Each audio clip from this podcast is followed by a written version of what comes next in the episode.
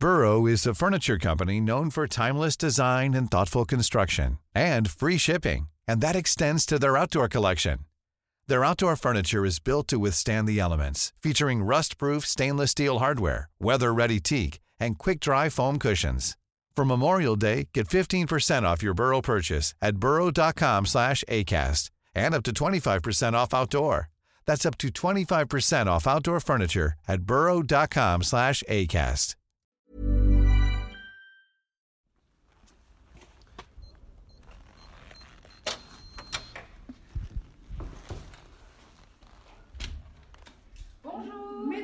j'allais dire mademoiselle, Elles toutes les deux. Bonjour.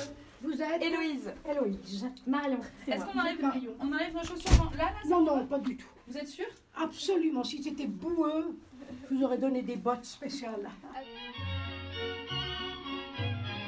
Je suis très fière de voter. Et j'espère que toutes les femmes auront rempli leur devoir. Ressemblez à mes parents? Ah non, pas du tout. Aucune femme ne recourt au détecteur à l'avortement.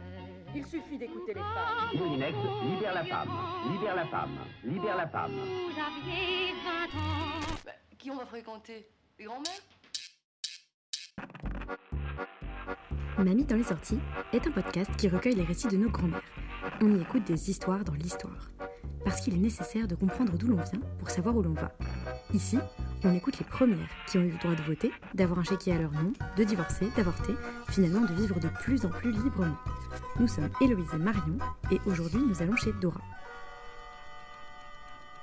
J'aime la vie par-dessus tout. J'aime la vie. J'ai une heure avant de trouver ce que je veux. Hein. Ah ben, attends, je veux... Nous avons rencontré Dora grâce à Clara, sa petite fille. Elle a pris contact avec nous car sa mamie a une histoire particulière, une histoire que l'on ne doit jamais oublier. Dora a 92 ans aujourd'hui. Nous avons passé un bel après-midi en sa compagnie à écouter ce récit fort et indispensable. Rendre compte de son histoire n'a pas été évident. Nous travaillons depuis le mois de mai sur ce montage pour réussir à vous la livrer en deux épisodes, dont vous allez maintenant pouvoir écouter le premier. J'adore les fleurs et le chocolat. je suis née à Seloncourt, dans le Doubs. De parents, mes parents étaient, maman était polonaise, papa était d'origine russe. À ce moment-là, dé- déjà, il y a eu euh, pas mal de choses qui se passaient contre les juifs, en particulier, et puis qui se passaient dans le monde. Je suis née donc en 1927, puisque j'ai 91 ans, là je peux même pas tricher. hein. Je n'ai pas de frères, nous étions trois filles. Euh, je suis au milieu. Il y avait ma petite sœur Liliane, la plus petite, il y avait moi et il y avait ma sœur. Et il y a eu beaucoup de choses dramatiques dans ma vie. D'ailleurs, simplement quand je dis le prénom euh, Liliane, je retourne loin en arrière, mais pour moi c'est très présent toujours, puisque j'ai été à Auschwitz. Maman et papa se sont connus, puis se sont mariés avant d'arriver en Pologne, je crois. Et à ce moment-là, ils sont revenus. Ils voulaient absolument rentrer en France parce qu'en Pologne, les Juifs étaient traités d'une façon terrible. Alors, ils sont arrivés en France et c'est là, bon, cachés dans une. euh, pour passer la frontière déjà, cachés dans un camion, ils sont arrivés et c'est là où mon père, en faisant des fautes énormes, a chanté Vive, euh, vive la France. Papa travaillait dans une école d'horlogerie où il apprenait à réparer les montres et nous sommes arrivés à Dieuze, en Moselle. Et là, euh, mon père était très fier parce qu'il avait une boutique qui s'appelait Au Bon Horloger. Je revois, plus qu'à fermer les yeux, je revois encore sa boutique. Et Dieuze est une petite ville dans, dans l'Est, à 40 km de Nancy, pour vous situer un petit peu, donc en Lorraine. Alors quand nous sommes arrivés à euh, Dieuze, papa ne parlait très très mal le français et c'est c'est l'anecdote. Il y a toujours des, même dans les moments les plus tragiques, ce qui, je trouve que c'est ce que nous sauve les uns et les autres. Il y a toujours un moment qui peut vous faire rire. hein. Et cette euh, crise de, de de gaieté ou de rire malgré nous fait énormément de bien. Alors, papa devait aller chercher du lait. Moi, je ne l'ai pas vécu, on l'a raconté. Et maman et papa ne parlaient pas le français. Alors, il rencontre un de ses copains, qui réfugié lui aussi, qui parlait bien le français. Il lui dit Je vais chercher du lait, mais j'ai oublié comment on disait le lait en français. Alors son copain lui dit Oh, retiens bien. Tu lui dis Voulez-vous coucher avec moi, madame. Alors papa répète. Alors il arrive avec son bidon de lait, il tend le bidon de lait à la femme qui, et il lui dit Voulez-vous, il le mot, coucher avec moi? La femme lui balance une claque, il rentre et il dit Je ne comprends pas, en France, quand, on vous, quand vous demandez du lait, on vous envoie une claque. Pour moi, papa était un il redonnait vie à ce qui était à ce qui était un peu mort. Parce que pour moi, quand j'étais sur son genou, je trouvais que c'était un magicien. Maman était toujours très très triste. Elle avait laissé ses sœurs en Pologne, non sa sœur, elle avait une seule sœur. Mais quand elle écrivait à sa sœur, je voyais, elle écrivait, c'était les deux seuls mots que je connaissais en polonais, droga salas cher Chala. Et ces deux mots, et puis elle lui racontait, elle lui parlait d'un tas de choses. Et tous les soirs, et surtout le vendredi soir, elle allumait les bougies, elle avait les mains sur le visage, et elle priait. Elle n'était pas particulièrement, elle n'était pas pieuse, mais elle avait besoin de croire en quelque chose sa sœur, elle n'arrivait pas à avoir de nouvelles. En Pologne, on voyait ce qui se passait. Les Juifs étaient traînés par terre, battus, c'était l'horreur. C'était pas encore arrivé en France. Donc maman était très triste. Ma petite sœur est née, si c'est le 15 juillet, je crois, 1932. Euh, Et quand Liliane est née, alors euh, le mot enceinte était tabou à cette époque. Il fallait jamais dire enceinte. Donc, on ne voulait pas. Les gens trouvaient que c'était des enfants ne devaient même pas savoir ce qui se passait. Et l'arrivée de Liliane a été pour maman, je crois, le plus extraordinaire cadeau qu'elle ait pu avoir. Elles étaient l'une et l'autre comme une seule personne.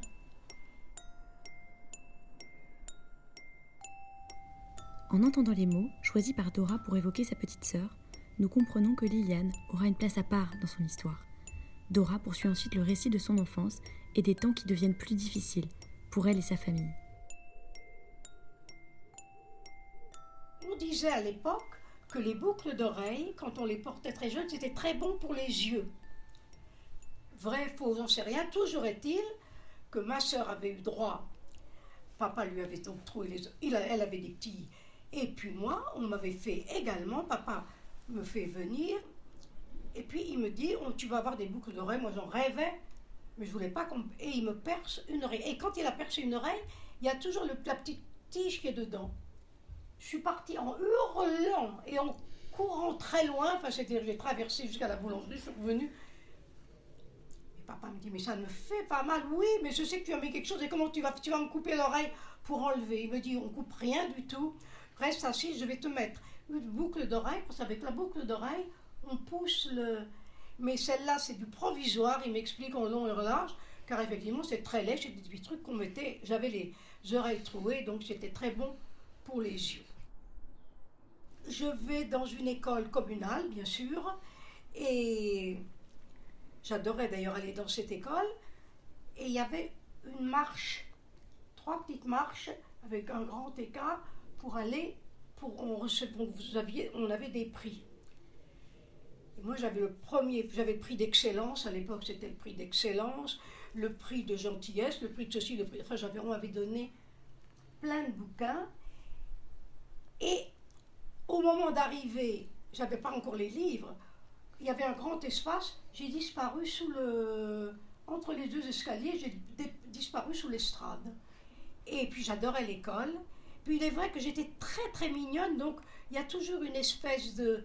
Les, les, maîtresses m'aimaient bien. Et puis mon cahier est toujours très propre. Et il y avait une petite fille qui me jalousait et qui a barbouillé. Mais c'est fou comme ces souvenirs me restent. Je crois que j'étais tellement malheureuse à barbouiller mon sac, mon sac, mon cahier. J'étais toujours très bien notée, enfin en douzième, oui. Et la petite sale bête, on prend les cahiers et la maîtresse me dit Mais qu'est-ce que, tu as fait? Alors la petite fille d'à côté de dire Mais moi je l'ai vu, elle faisait des dessins. Alors je dis C'est pas vrai. Alors la maîtresse me dit Ne dis pas de mensonge. Eh, pourquoi veux-tu qu'elle dise Tu as dessiné, tu ne le fais pas d'habitude, tu seras puni. Alors moi j'ai dit Mais je ne l'ai pas fait, ma soeur, derrière dit, mais je sais qu'elle ne l'a pas fait. Et moi, mais je vois la scène. On me met la tête contre le mur et avec un écriteau, je suis une menteuse en plus. Mais c'était pour moi l'horreur. De Dieuze, nous sommes restés à Dieuze. Et or, à l'époque, il y avait une vague d'antisémitisme terrible. Un soir, on entend hurler, alors on se lève vite, papa et maman étaient déjà devant la fenêtre. Et puis les, ceux, qu'on appelait des croix-feu, c'était l'extrême droite, étaient en train de, hurler euh, sale juif et lancer des pavés. Hein, nous étions accrochés au basque de. On, on ne comprenait même pas. Papa a ouvert grand les volets et il a dit Eh ben, tuez-moi si vous avez le courage. Et ils ont eu très peur. Ils se sont sauvés. À partir de cette époque, pour nous, papa, c'était un surhomme. Et il était vraiment extraordinaire. Et c'est de ce jour-là où on a donc décidé qu'on partirait. Donc on est parti. Le train, on avait très on quittait, on avait peur. On voulait aller en zone libre, on était en zone occupée. Et de, et de Besançon, nous sommes partis donc pour aller à Bordeaux, puisque nous voulions aller en zone, on voulait aller en zone libre. Et euh, on va à l'école. De Bordeaux, je garde le souvenir de la boulangerie ouverte qui vendait des petits pains au chocolat fantastiques. Voilà. Alors moi, j'ai des souvenirs beaucoup liés avec la nourriture. j'ai ce goût encore des petits pains. Alors j'y allais très tôt le matin, puis j'allais ensuite en classe. Et à Bordeaux, on a de nouveau, on a senti, il y avait un tas de menaces qu'on recevait. Et c'est de Bordeaux que nous sommes partis à Pau. On est donc arrivé à Pau en 42, puisque nous avons été arrêtés en 44. Et en 42, on a trouvé une petite villa qui s'appelait d'ailleurs la villa Cherabri. Et je me souviens que la directrice du collège où j'étais euh, m'avait convoqué un jour en me disant Vous êtes juive et dites-vous que vous avez encore beaucoup de chance, car malheureusement, je vous sauverai tant que je pourrai vous cacher, je suis là. Mais malheureusement, ça ne va pas durer longtemps. Profitez de ces moments. Je vais d'ailleurs parler à votre maman, mais je voudrais surtout ne pas lui faire trop de peine et d'ici peu, profiter des moments où vous pouvez le faire. Donc j'avais déjà donc j'avais cette femme intelligente qui m'avait donc vraiment et effectivement en 42, on a reçu des lettres de menaces. Un soir, nous sommes tous, euh, il y avait un piano, ma soeur jouait du piano, maman était assise.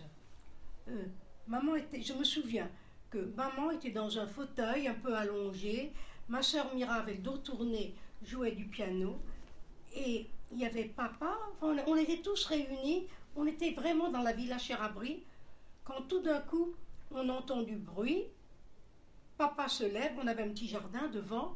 Papa se lève, va se lever. Il y a un type qui est, ils sont deux, avec un revolver, et qui lui disent bouge pas, sinon on, on descend. papa se lève aussitôt, et effectivement, ils ont volé de l'argent, ils ont volé un tas de bricoles, des trucs. Mais ils ont laissé bien en évidence sale juif. C'est là où brusquement, on a quand même ressenti qu'il se passait quelque chose. Et puis, nous avons été arrêtés en 44. De, là, on, était en zone libre. Mais on avait à côté de chez nous, il y avait toute une famille euh, qui était juive également. Et le fils de cette famille, qui, lequel venait me, me contre une pêche, je lui donnais une pêche ou un fruit, me faisait mes versions latines, moi j'y comprenais rien, lui il les faisait très bien. il y avait un échange de nourriture. Et lui, heureusement, il était parti, comme il avait, on l'avait caché, chez, il travaillait dans une espèce de truc de, de cordonnerie, je me souviens.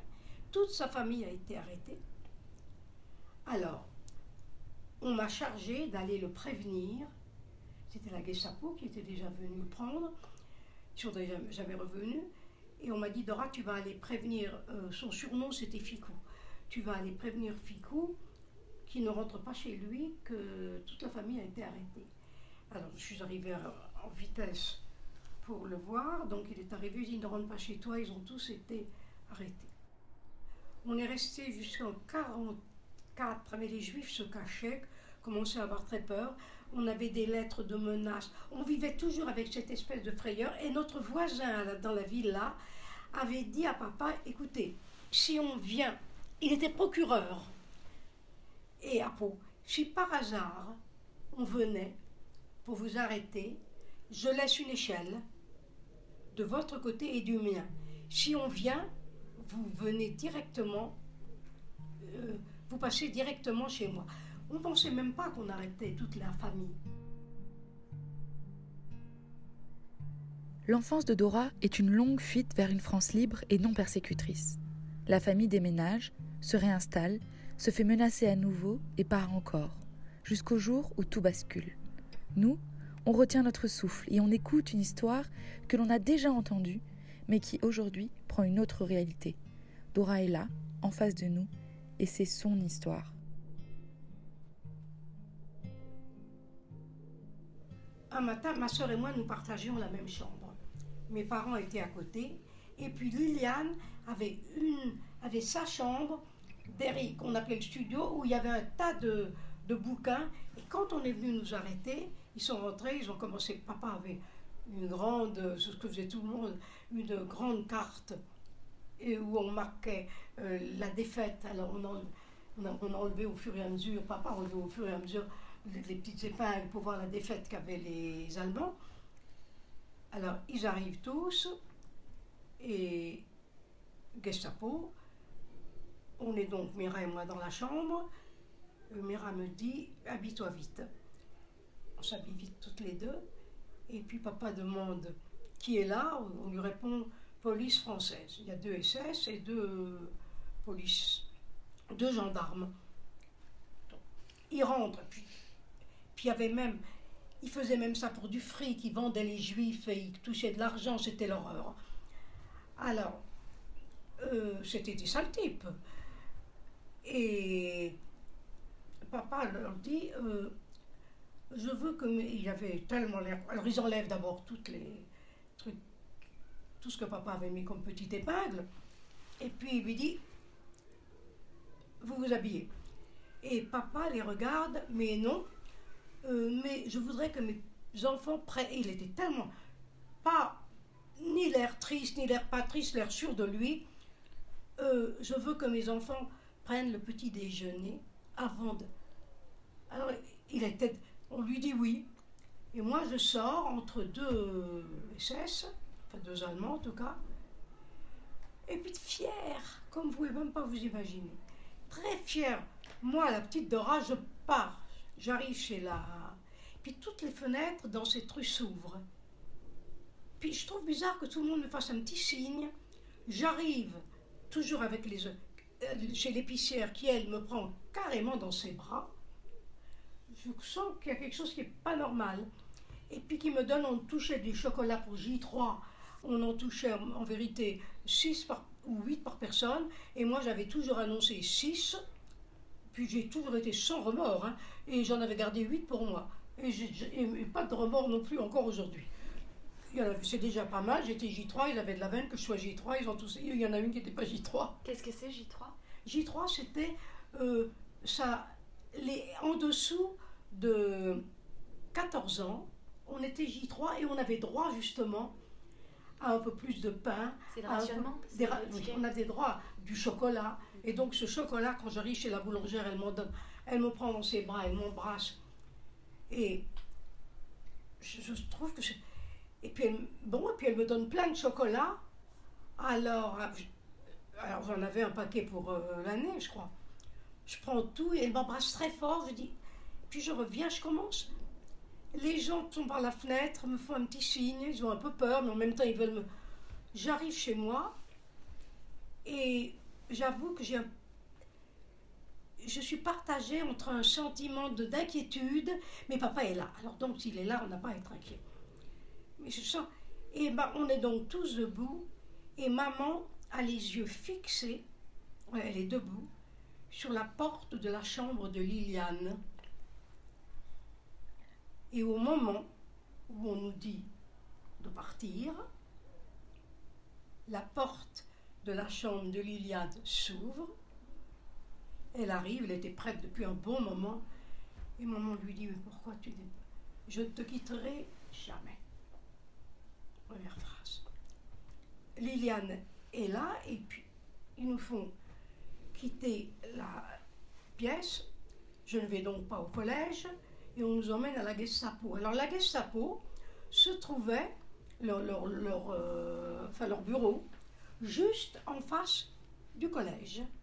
Et nous, on nous fait, monter, tous les cinq, dans une petite pièce, des barreaux dans la pièce, et en regardant à travers deux barreaux, je voyais, on allait toujours en vélo au lycée, et je voyais les roues des bicyclettes, et toutes les bicyclettes, je crois que, mais d'ailleurs, je me suis dit, je me rappelle encore maintenant m'être dit, je ferai 20 versions latines. J'essaierai de faire des progrès en maths si on, nous libère.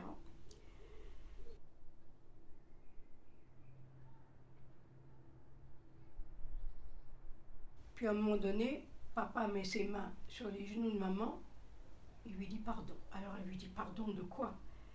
Pardon de n'avoir pas su vous protéger davantage, de ne pas avoir insisté, car nous devions on savait que ça allait très mal. Donc papa nous avait fait faire des fausses cartes d'identité, mais nous l'avons supplié d'attendre les fêtes de Pâques pour nous. C'est pour moi les Pâques juives, puisque je suis juive, c'est la famille, c'est ça représente quelque chose d'énorme. Je vois les, dernières Pâques, d'ailleurs toutes les Pâques, je reviens très en arrière, et c'est vrai que je par-dessus tout, je mets la famille. Papa, lui, il était marqué gynécologue. Ma soeur et moi, on était séparés et moi, j'allais dans une famille, une qui habitait Toulouse, dans zone non occupée, je n'ai même plus le nom. Et puis, on, était séparés. On n'était pas très loin, mais dans des familles qui avaient accepté, qui savaient très bien ce qu'elles ce qu'elles risquaient. C'était pas pour de l'argent qu'elles l'ont fait. Elles dit et on a supplié donc, papa, écoute avec nous, puisque tu as déjà toutes les fausses cartes, on les garde, mais s'il te plaît, on veut passer les fêtes de Pâques ensemble.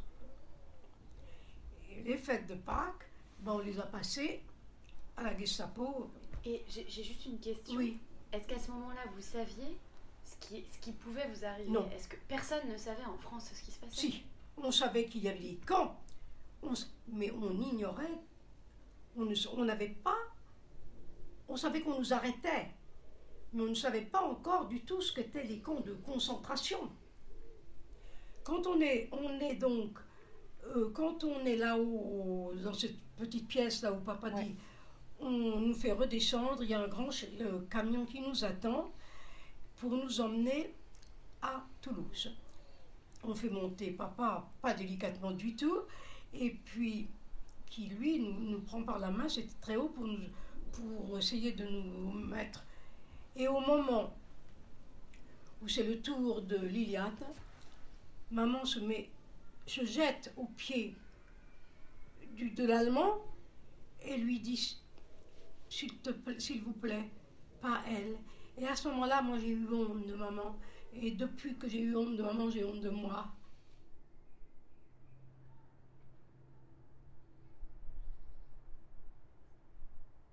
On reste en prison d'abord. Et donc, euh, quand on est arrivé dans, la cellule, on n'avait pas le droit de... On était donc sans papa. Les hommes étaient à part. Donc, on nous a séparés. À la prison même, il y a eu le jour de Pâques, puisqu'on aimait beaucoup Pâques, donc pas longtemps après, il y a eu le, jour de Pâques, il y avait ceux qui distribuaient la nourriture et qui nous ont donné un œuf dur avec caché, avec un papier qui était dans l'œuf. Et c'était papa qui nous écrivait, qui nous disait Joyeuse Pâques. Il m'a dit Mais simplement Pâques, baiser, à très bientôt. Ça a été à ce moment-là un jour pour nous extraordinaire. Donc papa, déjà pour le moment, était vivant. Et puis ensuite, donc, comme il était horloger, il a eu la chance, il a tout de suite dit, je suis horloger parce qu'il avait vu des gens qui avaient, qui avaient même donné un métier qu'il ne faisait même pas. Il y en a un qui a dit qu'il était médecin et il n'était pas plus médecin, mais lui, le pauvre, ils s'en sont aperçus très vite. Alors il a dit, euh, moi je suis horloger, si on peut avoir besoin de moi. Et nous, on est monté là-haut et on est allé se laver les mains. Et ma petite sœur avait quelque chose en elle, un regard et une attitude. Il faut croire, cette capitaine du camp, elle faisait partie de la Gestapo. Et Liliane l'avait déjà regardée avec un regard. Donc elle arrive, et là, je vous l'ai peut-être dit, elle a une tablette de chocolat dans les mains, la gardienne, la SS, et elle dit à Liliane, c'est pour toi. Liliane ne s'essuie même pas les mains au torchon, mais les mains long de ses cuisses jusqu'à ses... La regarde dans les yeux avec le regard qu'elle pouvait avoir un regard, elle avait des yeux extraordinaires, mais un, regard qui traduisait ce qu'elle disait. Madame, je n'accepte rien de vous. Alors, la femme ne répond pas.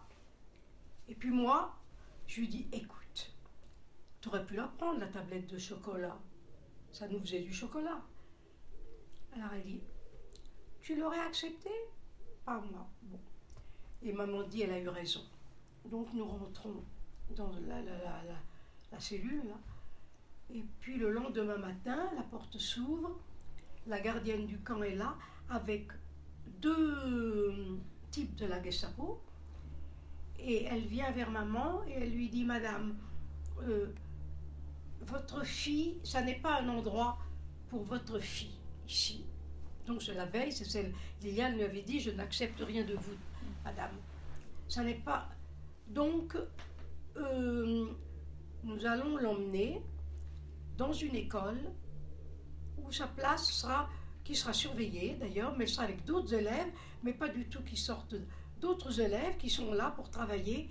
Et votre fille sera avec elle, surveillée par trois infirmières, qui sont des infirmières. Alors, Liliane fait un pas en arrière et se met très contre maman. Et maman la regarde lui dit Madame, vous êtes une ennemie. Alors, je vais vous demander, vous, que vous me donniez votre parole d'honneur de capitaine de cette prison. Alors la femme lui dit, je vous donne ma parole d'honneur que votre fille sera vraiment, ne restera pas là, vous la verrez plus tard, mais qu'elle sera avec d'autres jeunes qui sont des élèves d'une classe, mais elle sera sous notre responsabilité. À ce moment-là, maman pousse Liliane, puis la retourne, retourne Liliane vers elle, et lui dit, Liliane, Cette femme dit la vérité. Nous nous reverrons. S'il te plaît, pars. Liliane est partie. Si rejeté une autre fois, pars et si tu peux ne plus revenir, tu ne reviens pas. Je n'oublierai jamais ce moment. Et maman, quand elle est partie, maman s'est mise à pleurer et m'a dit, je suis sûre qu'elle disait la vérité. Et je lui ai dit, maman, je crois que tu as raison.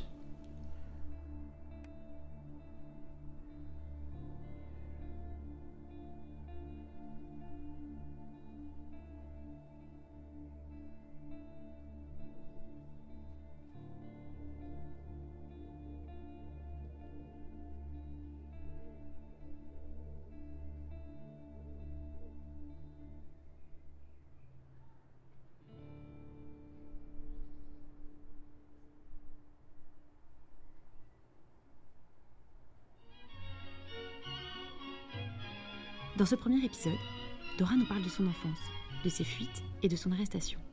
Cette rencontre nous a beaucoup marqué. Il a été difficile de savoir comment organiser l'épisode pour rendre compte de l'émotion qui a accompagné ces 5 heures d'interview. Dora est belle, énergique, généreuse et impressionnante. Une femme comme on en rencontre peu. Aujourd'hui, nous sommes convaincus que cette histoire doit être écoutée et diffusée plus largement pour ne pas oublier. Non, la Shoah n'appartient pas qu'au livre d'histoire. Dora en est la preuve vivante. Et puis, par-dessus tout, j'aime la vie. C'est vrai.